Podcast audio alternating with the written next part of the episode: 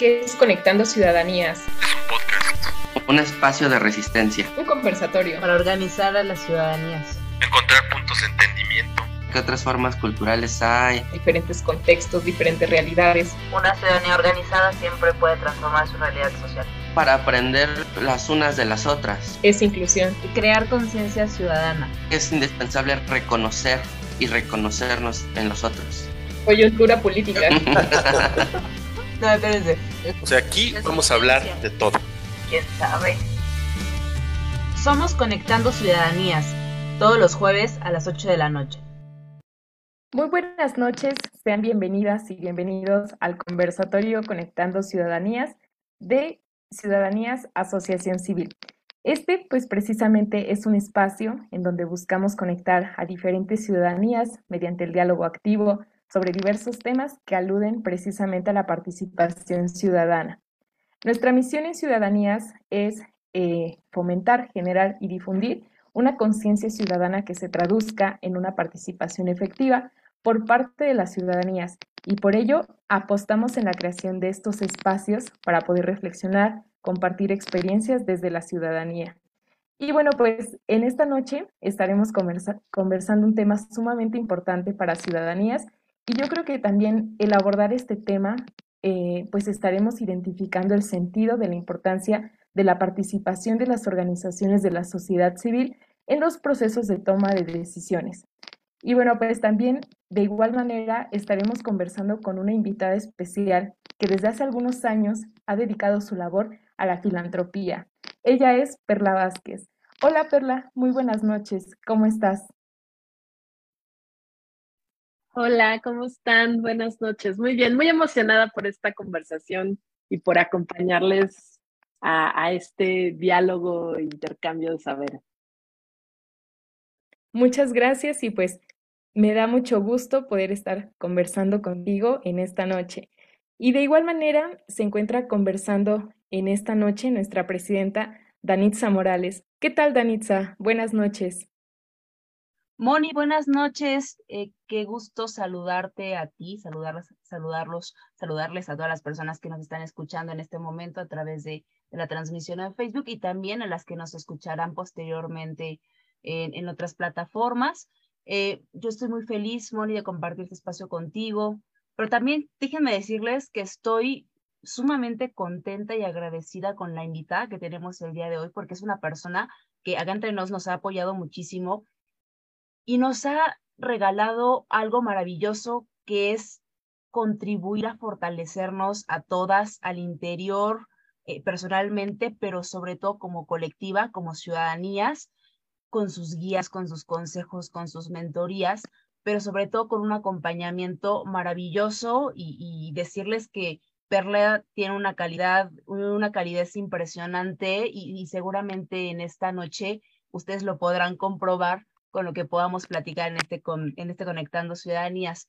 Gracias, Moni. Muchísimas gracias, Perla, por tu presencia y pues a tu disposición. Muchas gracias. Qué emoción, qué emoción ser recibida con ese papacho. Muchas gracias, Danitza y Perla, sobre todo. Gracias por estar conversando en esta noche con nosotras. Y bueno, pues yo soy Mónica Caguanzi, secretaria general, y de igual manera les doy la bienvenida a todas y todas a todas y todos quienes nos están escuchando en esta noche. Y bueno, pues como ya lo mencionaba Danitza, eh, déjenme comentarles que Perla tiene una trayectoria, digamos, tanto de una formación académica, eh, humana muy, muy importante y de bastante reconocimiento por parte de quienes formamos parte de Ciudadanías. Y bueno, pues también eh, les platico un poquito sobre Perla. Ella es feminista y defensora de derechos humanos. También eh, pues es licenciada en Política y Gestión Social por la Universidad Autónoma Metropolitana de Xochimilco y tiene una maestría en Cooperación Internacional para el Desarrollo por parte del Instituto Dr. José Luis Mora, con especialización en mapeo del sector filantrópico del sur global. Y bueno, pues también dentro de su trayectoria podemos encontrar, por ejemplo, que desde los últimos 10 años ha trabajado con la comunidad filantrópica desde la perspectiva del sur global. Y pues también dentro de sus experiencias más significativas es haber sido fundadora y apoyar en la consolidación de Frida, One, One the Young Feminist Found, Luchadoras MX, Elige Red de Jóvenes por los Derechos Sexuales y Reproductivos y más reciente eh, también fundadora, por ejemplo, de Central America and Mexico Youth, de México Youth Found. Y bueno, también en su expertise se encuentra enfocada en el acompañamiento político en los movimientos sociales desde una perspectiva holística, crítica y de mirada a largo plazo, y pues también desde las herramientas de educación popular. Actualmente ella es asesora de Children Innovation Fund y Mama Cash. Y bueno, pues entre nosotras tenemos a una gran experta, sobre todo para poder conversar en esta noche sobre la importancia que tiene la participación de las organizaciones de la sociedad civil en la toma de decisiones. Y bueno, Perla, pues nuevamente reiteramos nuestro agradecimiento por estar compartiendo contigo en esta noche, en este Conectando Ciudadanías. Y en principio, eh, como lo habíamos comentado, en esta noche estaremos platicando sobre la importancia que tienen las organizaciones de la sociedad civil en México, ¿no? Por ejemplo, en, nuestro país podemos ver que existe una diversidad de organizaciones de la sociedad civil que, que se dedican a, una diversidad de temas, ¿no? Desde temas que, que tienen que ver con, con temas ambientales, por ejemplo, eh, derechos humanos, eh, género y bueno, infancias y podría seguir describiendo diferentes eh, tipos de organizaciones o digamos como las temáticas en las que forman parte, pero bueno, ¿no? Podemos identificar que también estas organizaciones tienen cierta presencia dentro de, del ámbito social, del ámbito político.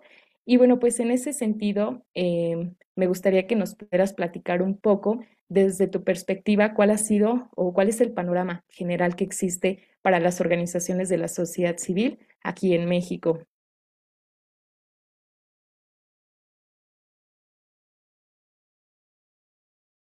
Gracias. Pues eh, hay como un panorama complejo, pero también hay que entender un poco de la historia de la sociedad civil, ¿no? El, empezamos a hablar de la sociedad civil organizada a partir de distintos momentos históricos. No es que hayamos comenzado luego, luego hablar de ellas, ¿no? Para las personas, voy, si estaba dudando si compartía pantalla o no, pero al final voy a compartir pantalla. Un poco para compartir como la parte de la historia y los que están en Facebook pueden verlo. Y si no, voy a ir compartiéndoles para las personas que están escuchándonos. Pero creo que hay como en la historia como dos grandes ámbitos que se pueden identificar.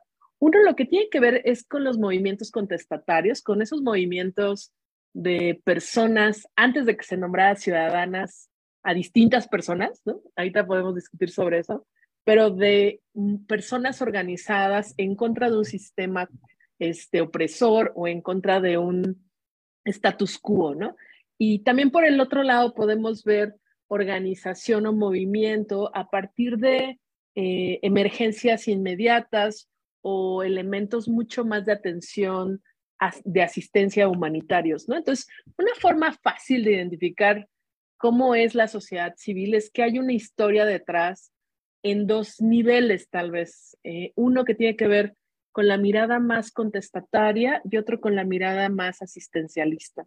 Y en esas dos experiencias podemos, eh, en la parte más antigua, podemos identificar este, en 1700 los primeros rezagos de pues las primeras organizaciones que trabajaban por atender las necesidades de los pobres o de las personas que necesitaban más apoyo. Por ejemplo, en México está registrada la primera organización de caridad que es el, el Montepío, ¿no? El, y es la iglesia, ¿no? La iglesia que empieza a organizar las necesidades de los pobres, este, en un contexto donde la iglesia era el segundo poder, ¿no? O sea, no era como este, no había un Estado como tal que configurara nada, ¿no? Sino que era la iglesia y su, su mandato casi como Estado.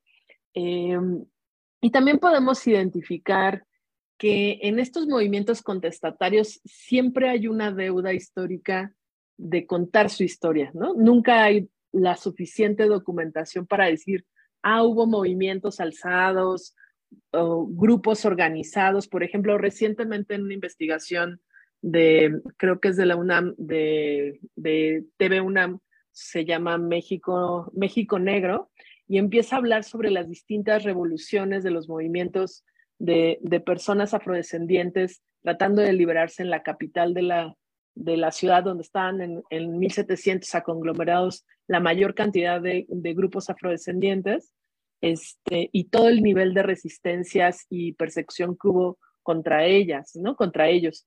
Y, y en general hay poca documentación sobre los movimientos de resistencias, ¿no?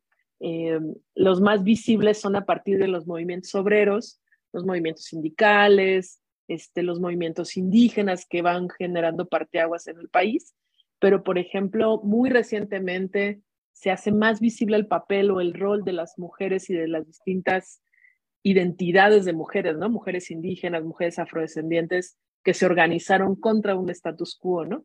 En general, la mayoría de la literatura tiene que ver con los movimientos de hombres, este, hombres indígenas, hombres negros, que se levantaron en armas contra un status quo. Entonces, ahí hay una deuda histórica sobre el relato de qué pasó con los primeros movimientos, ¿no? En el sentido de las organizaciones de asistencia privada, es más fácil hacer un rastro, ¿no?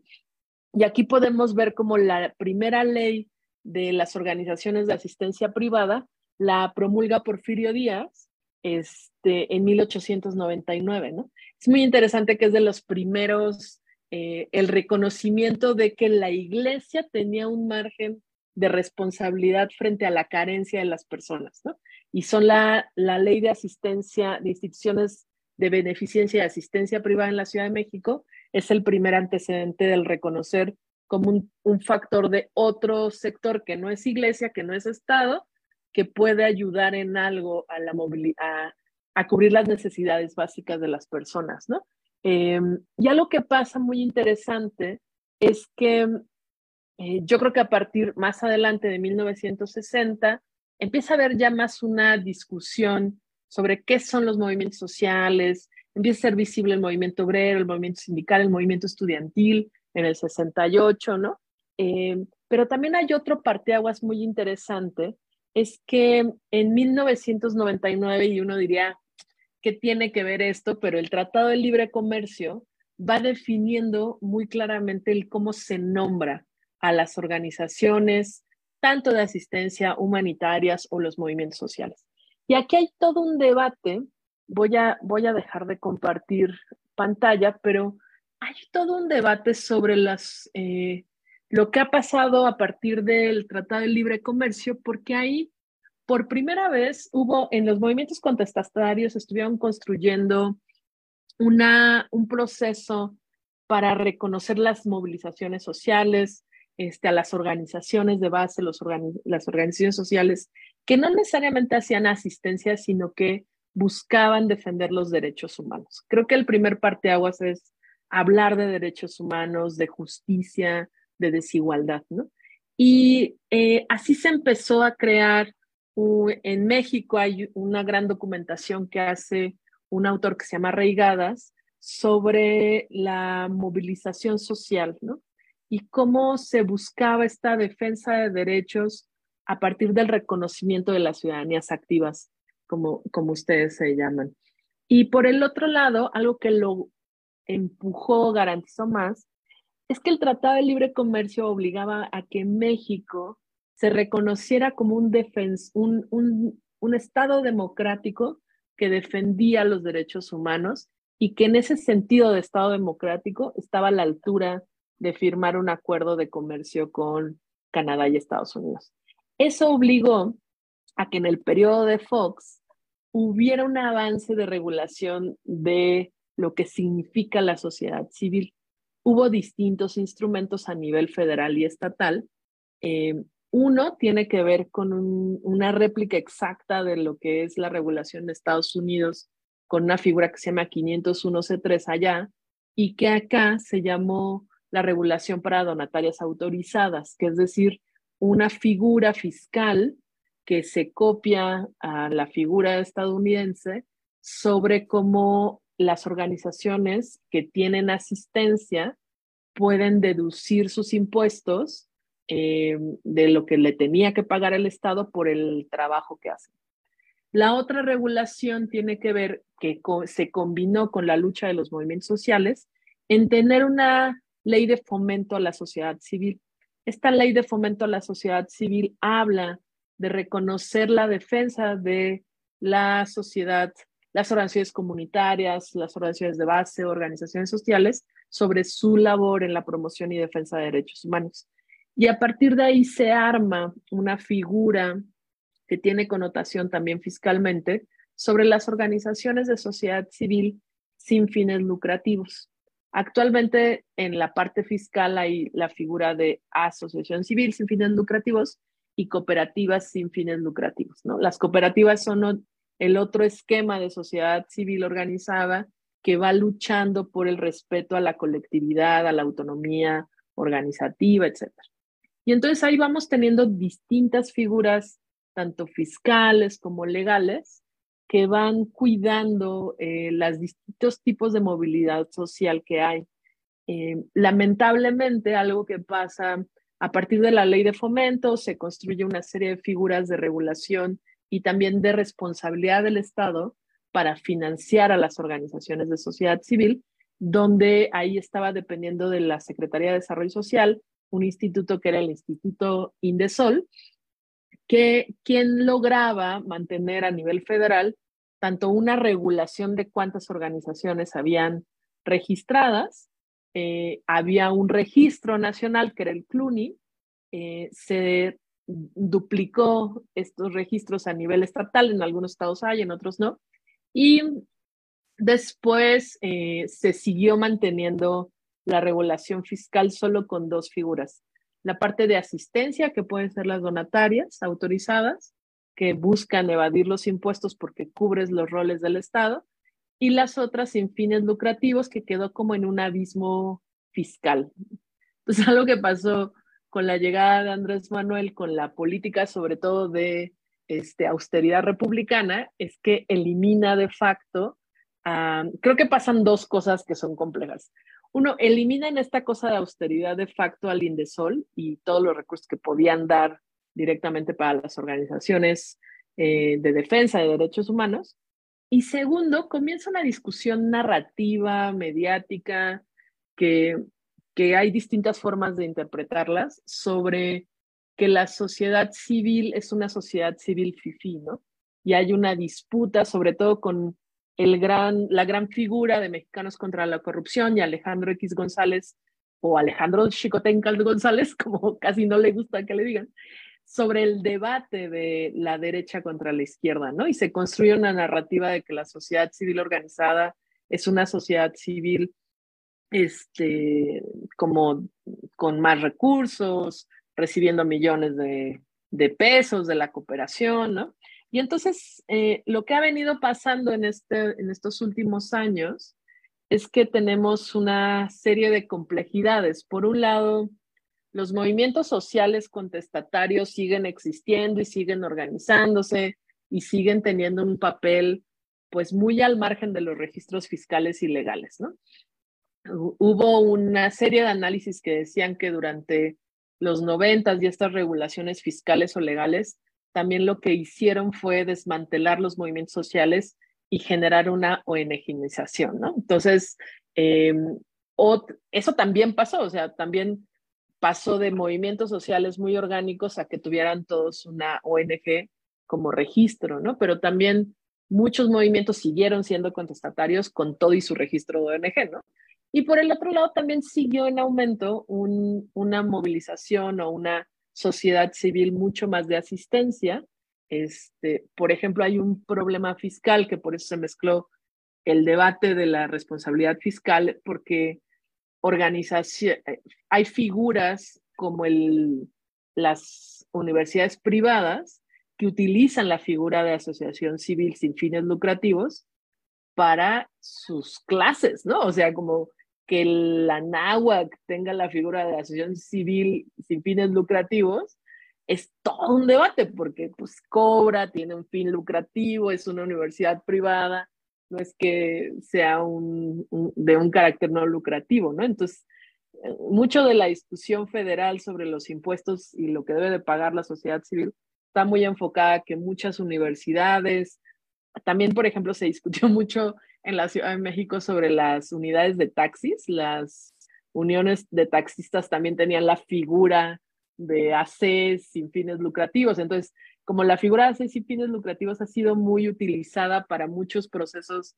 empresariales que no quieren pagar impuestos y cómo se regula, sin confundirla con estas organizaciones movilizadas por los derechos humanos. Entonces, yo sé que me aventé como muchas choro, pero es complejo esta pregunta y, necesita como acomodarse en, en, que si hay una diversidad de sociedad civil, una sí puede ser más asistencial, otra puede ser de derecha, otra más de izquierda, otra más abajeña, como dicen, ¿no? Este, pero sí hay muchas formas de analizar a la sociedad civil organizada. Entonces ahí me callo ya. No, adelante, al contrario, muchas gracias, Perla, porque eh, contarte que nunca habíamos tenido como un recuento histórico cómo surgieron las organizaciones, yo creo que haces apuntes muy interesantes y pones sobre todo sobre la mesa puntos muy interesantes de cómo estamos hoy en día las organizaciones de la sociedad civil y, que nos encontramos eh, e, en una situación pues un poco complicada, ¿no? creemos eh, desde Ciudadanos y particularmente yo, yo sí soy partidaria de, de, que la organización reconocida y no reconocida surge por una deficiencia gubernamental, ¿no?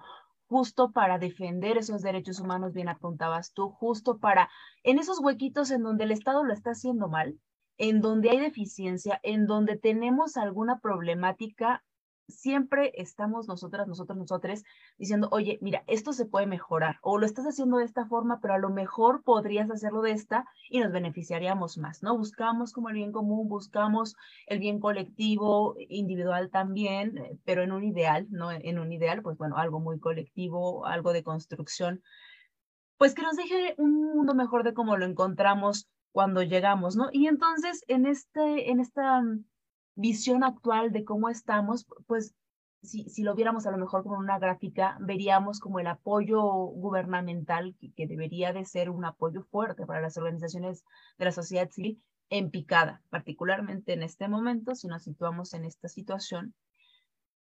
Eh, y una sociedad civil muy castigada, porque yo sí creo que, que, es importante que, que se involucren y que se tomen en cuenta las voces, las opiniones de las personas que están dentro de estos espacios organizados y no organizados, reconocidos o no reconocidos, legítimos en su mayoría, pero que tienen algo que decir, ¿no? Yo creo que eh, si pudiera calificar burdamente a las organizaciones y las personas que las componen, yo creo que en principio eh, se trata de organizaciones legítimas, de organizaciones que cuentan con expertas, expertos, expertas en temas y organizaciones que tienen un interés colectivo e individual, pero sobre todo colectivo. Y de pronto eh, estos espacios que se vuelven cada vez más cerrados, porque incluso hay simulaciones como el Parlamento abierto que, que, no se toman, ya acaban de salir algunos estudios, no, no se tomaron en cuenta en la reforma eh, energética, ahora con la reforma electoral.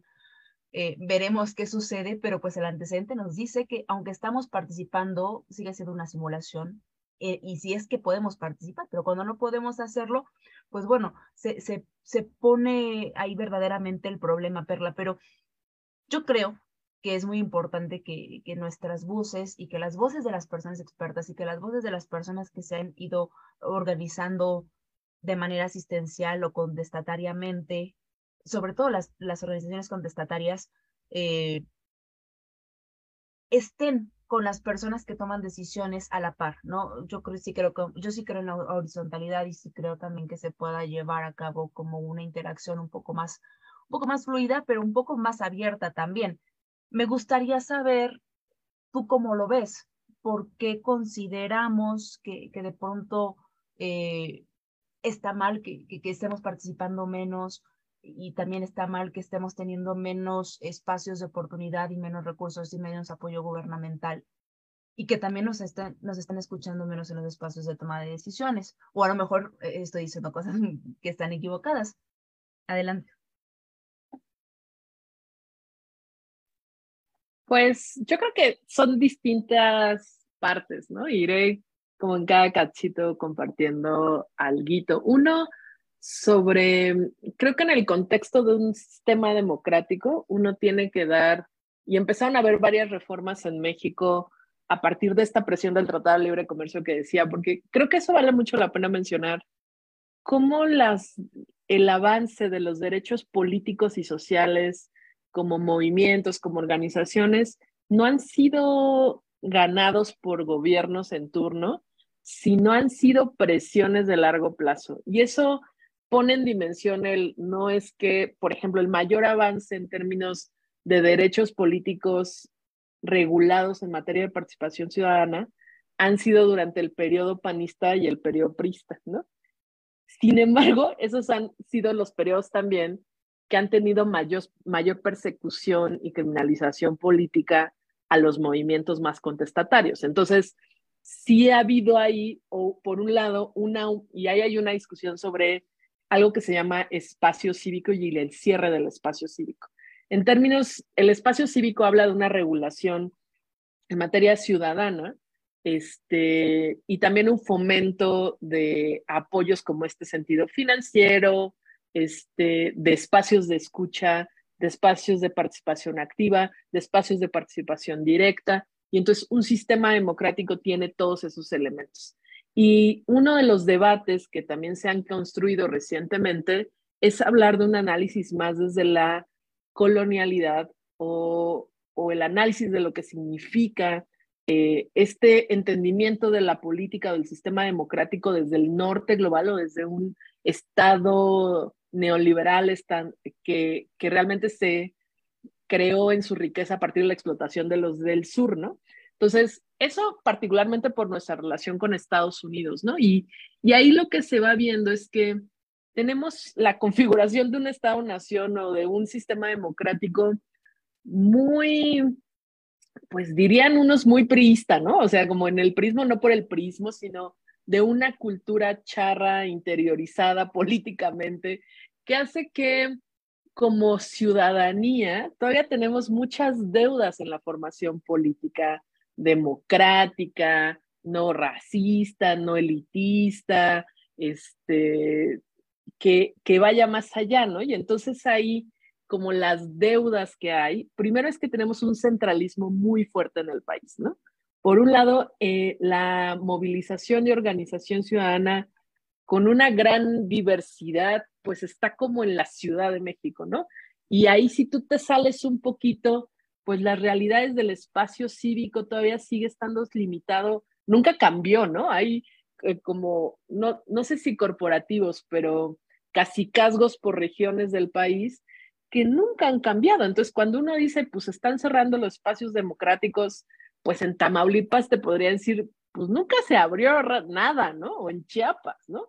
Este, con los distintos casi casgos en turno, ¿no? Eh, y algo que también pasa en, en países como México, que estamos con tanta explotación neoliberal, es que no podemos quitar del análisis el neoliberalismo y cómo eso afecta cotidianamente, ¿no?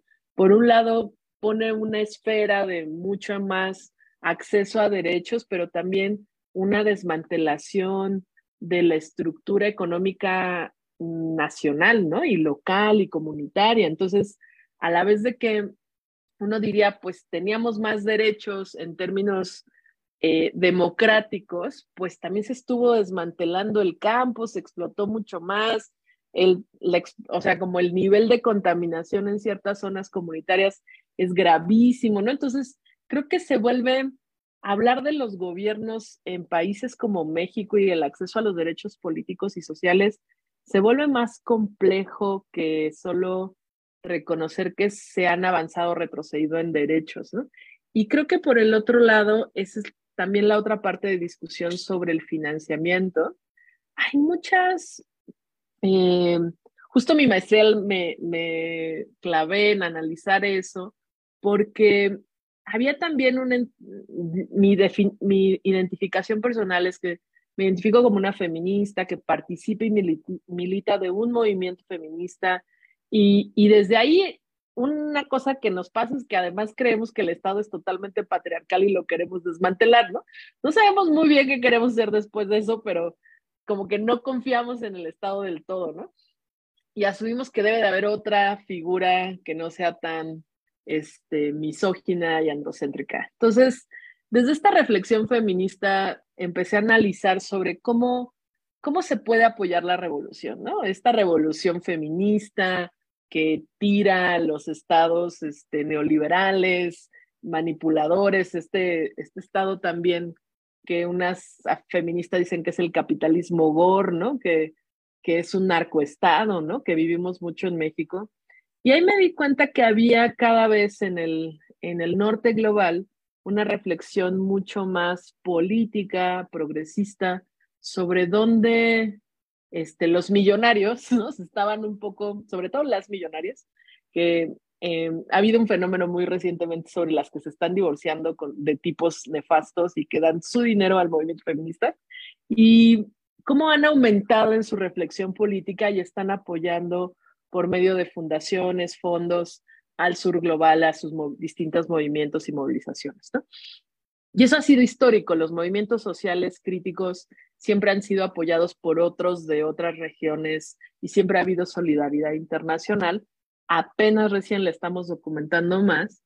Y me di cuenta que mucho de que en México lo que tenemos es como una división de financiamientos. Por un lado, un dinero que era muy fuertemente de parte del Estado, tanto del Estado estatal, a nivel estatal, a nivel federal o de los órganos desconcentrados como el INE, que estaban dando mucho financiamiento a sociedad civil, pero también otra, otra sociedad civil organizada que estaba recibiendo más dinero internacional, ¿no? Ya sea por donaciones individuales o por otras fundaciones, que afortunadamente esas fundaciones cada vez están volviendo más progresistas, este, y donaciones individuales como, como estas cosas típicas de apoyen a un niño en África que muere de hambre, o sea, como de estas personas en lo individual que ven, se ve directo en la noche y que dicen, ah, bueno, voy a donar algo para otro, para, para la organización que apoya al niño que no muera de hambre, ¿no? Entonces, creo que ahí en México hemos tenido una gran diversidad de donantes. Este, poco se habla de ellos porque como que es como es algo que casi nadie quiere discutir, pero hay una gran diversidad, ¿no? Y ahí creo que nos enfrentamos, en el caso de Latinoamérica, tal vez solo en el caso de México, de Brasil, tal vez Argentina un poco, Chile tal vez, como estados-nación que tienen una fuerza interna que pueden, parte de los ingresos, sobre todo el petróleo o como de de elementos que logran tener un gran ingreso en el Producto Interno Bruto a, destinar un porcentaje para la movilización social, para las organizaciones de sociedad civil. Y yo creo que lo que está ahorita en la discusión es qué tanto este modelo federal de la austeridad republicana deja o no de largo a la movilidad social, ¿no? Creo que ese es un tema muy particular. Eh, otros que toda la vida no han creído en el Estado y que siguen movilizándose, las cooperativas independientes, las cooperativas anarquistas, los movimientos sociales indígenas, este, pues nunca han dependido del gobierno y este momento no les significa más que reafirmar que, que no hay un financiamiento de parte del Estado, ¿no? Entonces, creo que ahí hay una gran diversidad de lo que está pasando. Y también creo que solo por último, regresando a mi comentario de que tenemos un priista que llevamos dentro todas y todos y todes, es que tenemos una deuda sobre la conciencia política y el análisis crítico de la política. Eh, los que nos han educado en materia de derechos políticos ha sido solo, creo que el sexto, sexto grado de la secundaria que llevamos educación cívica, o, o en la primaria o en la secundaria, pero es como un grado y a veces en la universidad, y si estudias ciencia política un poquito más, pero además te dan una mirada de política patriarcal universalista, tampoco discuten mucho sobre movimientos sociales. Entonces yo siento que también un gran logro que ha tenido una parte de la sociedad civil es ir formando y educando críticamente a otras personas alrededor, pero esto ha sido como ciertos iglús o pequeñas esferas. Yo creo que en la Ciudad de México se puede haber mucho más, tal vez Ciudad de México, San Cristóbal de las Casas y tal vez hasta ahí, tal vez un poco Oaxaca, ¿no? Pero como en todo el país, la verdad es que hay una falta de espacios de debate político, de análisis crítico, de discusión política de la historia, de una discusión política anarquista. O sea, como que creo que ahí nos falta mucho más formación política, no estatal y no partidista, sino crítica, que no se tiene, ¿no? Y que tampoco el INE la va a resolver a pesar de que le toque un poco, ¿no? En términos de, de responsabilidad estatal, pero siento que ahí todavía nos falta como mucho trabajo de conciencia colectiva sobre este, nuestro rol político como personas y como ciudadanías, ¿no? Y ahí, ahí lo dejo un poco esta No, hombre, Perla, pues la verdad es que nos has brindado un panorama, digamos, muy, muy preciso respecto a cómo nos encontramos en principio con la cuestión de las organizaciones de la sociedad civil en México, este recuento histórico y sobre todo la importancia que tienen, pues precisamente para atender aquellos temas que hay, algunas veces como por propias experiencias del Estado no tiene esa capacidad para resolver y que precisamente digamos que el formar parte o, crear y, sobre todo el apostarle al trabajo de las organizaciones de la sociedad civil, pues permiten, eh, digamos, como tener un panorama más, eh, digamos, como general respecto a la importancia que tiene esta participación y sobre todo a la capacidad y, digamos, también esa alternativa que existe por parte de las ciudadanías para organizarse, ya sea de una manera formal, con una figura jurídica, o digamos como nos organizamos, trabajamos en algo en común y, digamos colaboramos, ¿no? Y bueno, pues em, creo que en cada Conectando Ciudadanía siempre nos quedamos con, con esa espinita de, de seguir más con, con, lo que estamos comentando, con todo los, lo que nuestros invitados nos tienen por compartir, pero desafortunadamente el tiempo nos va volando muy rápido y pues siempre nos quedamos con muchas ganas de poder compartir más más, más argumentos, más incitar más a la reflexión y sobre todo a este debate que estamos generando. Y bueno, pues antes de, de poder ir cerrando este Conectando Ciudadanías, eh, nos gustaría que nos platicaras un poco sobre, sobre tu experiencia creando pues la colectiva de la que hoy formas parte y también nos pudieras compartir algunos tips, eh, digamos, para, para las personas que se encuentran escuchándonos en esta noche sobre si tienen la intención de formar parte de alguna, de alguna organización o quieren crear su propia organización, como más o menos qué ruta o qué tips tú les darías pues a, las y los ciudadanos que nos encuentran escuchando esta noche.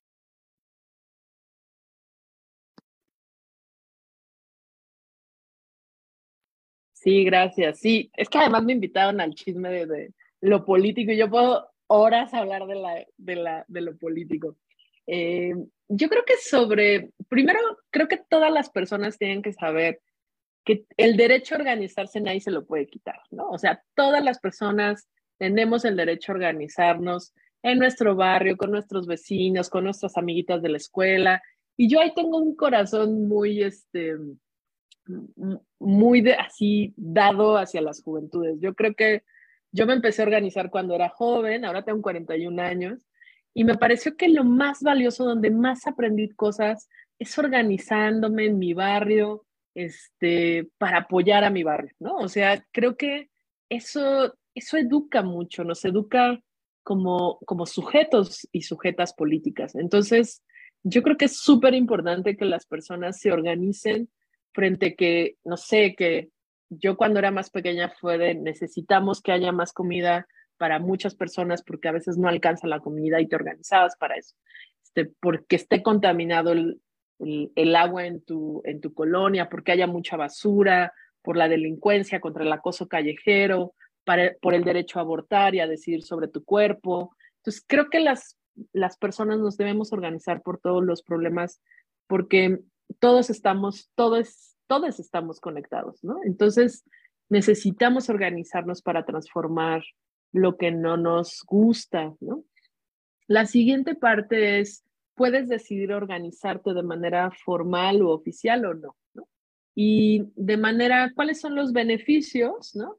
Este, si te organizas de manera jurídica, eh, tienes que tener más de 18 años. Si te organizas no de manera jurídica, pues no importa que tengas 12, 10 años y que estés con ganas de organizarte en tu barrio, lo puedes hacer, ¿no? Y lo que es muy importante es que cuando decides jurídicamente, los pasos, eh, hay una, son estos pasos que les contaba que exportaron en automático de, de, Estados Unidos en el Tratado de Libre Comercio, pero Los pasos es que tú primero tienes que tener unos estatutos, como saber para qué te quieres organizar. Generalmente em, hay, había acuerdos con algunas notarias y ese te lo tiene que validar un notario, ¿no? Entonces tú haces, puedes también descargarlos. Eh, tú buscas en línea estatutos, organización, sociedad civil, puedes bajar formatos y machotes y entonces llenarlos. Justo yo recuerdo haber visto como algunos estados tenían ese, ese, esos formatos al alcance. Eh, la figura puede ser asociación civil no lucrativa, pero también puede ser cooperativa no lucrativa y te puedes registrar. Necesitas mínimo tres personas este, y te registras jurídicamente, tienes que poner un nombre pegador, concreto y simple, porque ese nombre luego lo tienen que registrar en el, el registro de la propiedad y verificar si no hay un registro en relaciones exteriores con ese nombre en otro lado. Entonces, se verifican esos dos lugares y después de eso vas al SAT, le pides, le dices que ya te registraste, ya estás ahí validado por el notario o el registro este, federal de la propiedad y te dan un RFC y ya puedes sacar una cuenta bancaria, ¿no? Entonces, eso es como el registro típico. Yo creo que lo más importante, a pesar de tener el registro, es que siempre es importante saber para qué te organizas. ¿Cuál es la misión? ¿Cuál es tu lucha? ¿Cuál es tu sueño este, del por qué te organizas, ¿no? Y eso es algo que se va nutriendo, ¿no? Yo creo que también algo que ha pasado en la sociedad civil organizada en México es que se ha vuelto una sociedad civil organizada viejita, ¿no? La mayoría de los directores van por encima de 50 años y necesita haber un espacio de mucha más renovación, em, relevo generacional, donde yo sí creo que lo que está formándose recientemente son organizaciones juveniles con una nueva perspectiva que traen una renovación y un manejo de datos que no se tenía antes. Muchas no necesitan el registro jurídico para avanzar, también para acceder a recursos. Hay muchos, muchos fondos que no te están pidiendo que te registres jurídicamente. Ahí hay un mito de que debes de ser donataria autorizada y registrarte jurídicamente para que puedas acceder a recursos. Y eso no es así. Sobre todo, hay muchas formas que las nuevas juventudes o las nuevas generaciones están generando para recaudar dinero, como son los crowdfundings, que es Ta Donadora en México, por ejemplo. Hay otras eh, plataformas como Hip Latino, que es de solidaridad con los migrantes que están en Estados Unidos para financiar cosas en México y Latinoamérica. Entonces, la verdad es que puedes hacer tu vaquita, poner tu PayPal.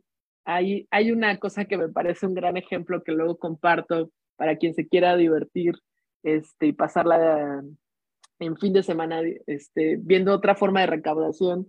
Es el gremio gay ha creado para las drags una serie que se llama Toda mi dinerita, que es una joya, que dice, usted ponga lana, o sea, done al PayPal de la otra drag y, y apoye el drag mexicano, ¿no? Yo creo que algo que tenemos que reconocer es que una gran forma de recaudación es entre las personas que donan a su causa, ¿no?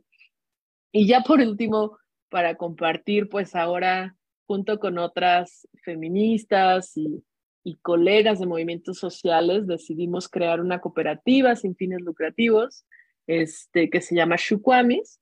Shuquamis es un, yo estoy basada en Michoacán, entonces de esta región hay una comunidad que se llama Purépecha, son, los Purépechas se vanaglorian de que nunca fueron conquistados por los españoles, este, y de estas son es esta palabra que se llama Shuquamis, que se refiere a la sabiduría para la sanación, ¿no? Entonces decidimos conspirar entre varias eh, feministas para apoyar a los movimientos sociales. Entonces estamos haciendo acompañamiento, atención en crisis a veces, estrategias de fortalecimiento para movimientos sociales. Eso significa que no nos importa mucho si, si los grupos están constituidos o, no. Este, y también estamos apoyando no solo en México, sino en otras partes de América Latina. Nos pueden encontrar en shuquamis.org. Tenemos un Facebook, que casi no usamos, pero sí contestamos, entonces si alguien quiere escribirnos ahí y nos pueden contactar en la página. Eh, y también pues eh, estamos en LinkedIn como shuquamis.org Y, nada, pues aquí estamos como para conspirar, debrayar y, y echar la grilla juntas.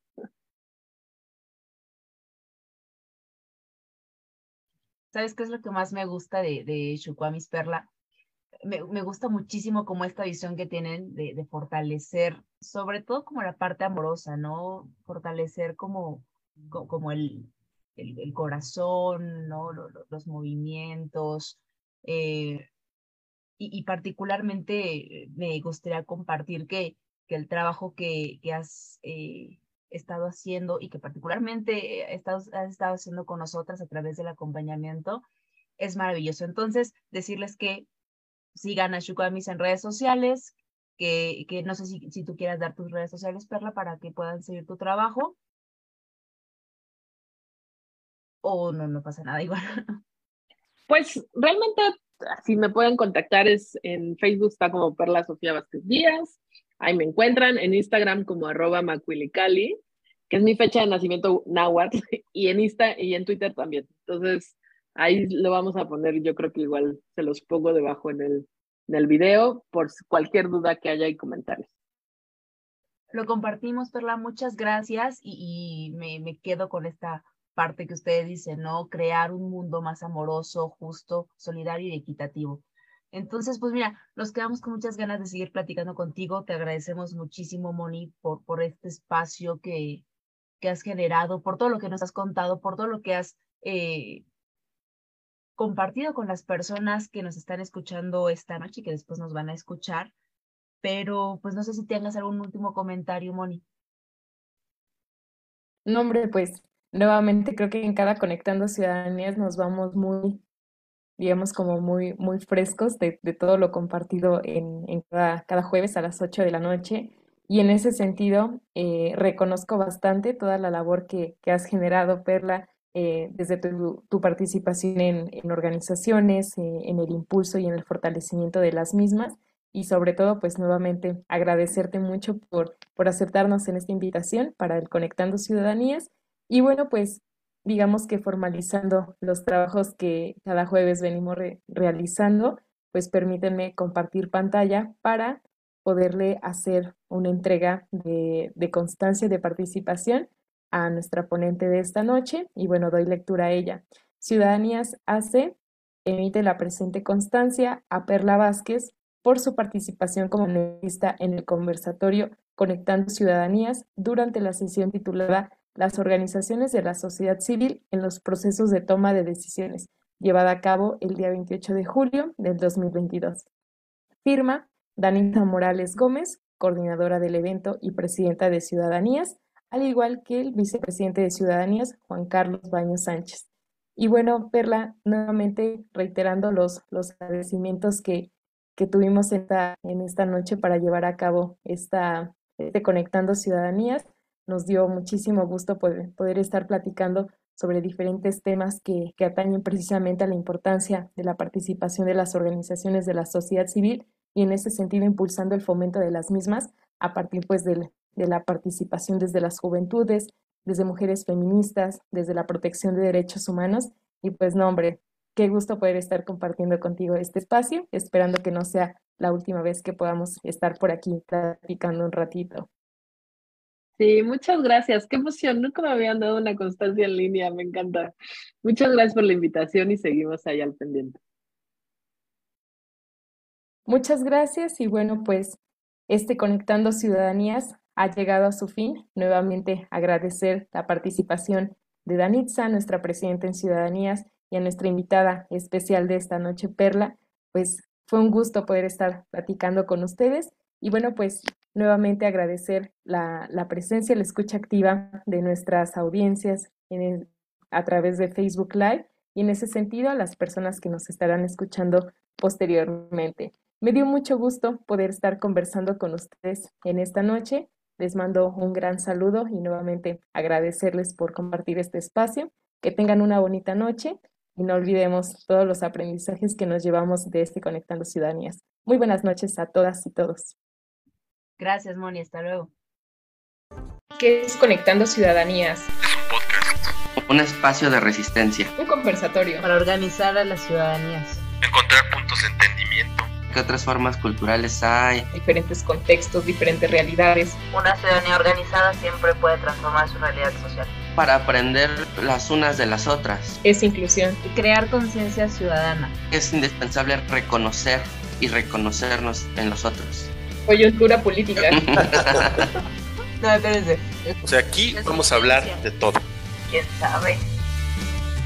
Somos Conectando Ciudadanías, todos los jueves a las 8 de la noche.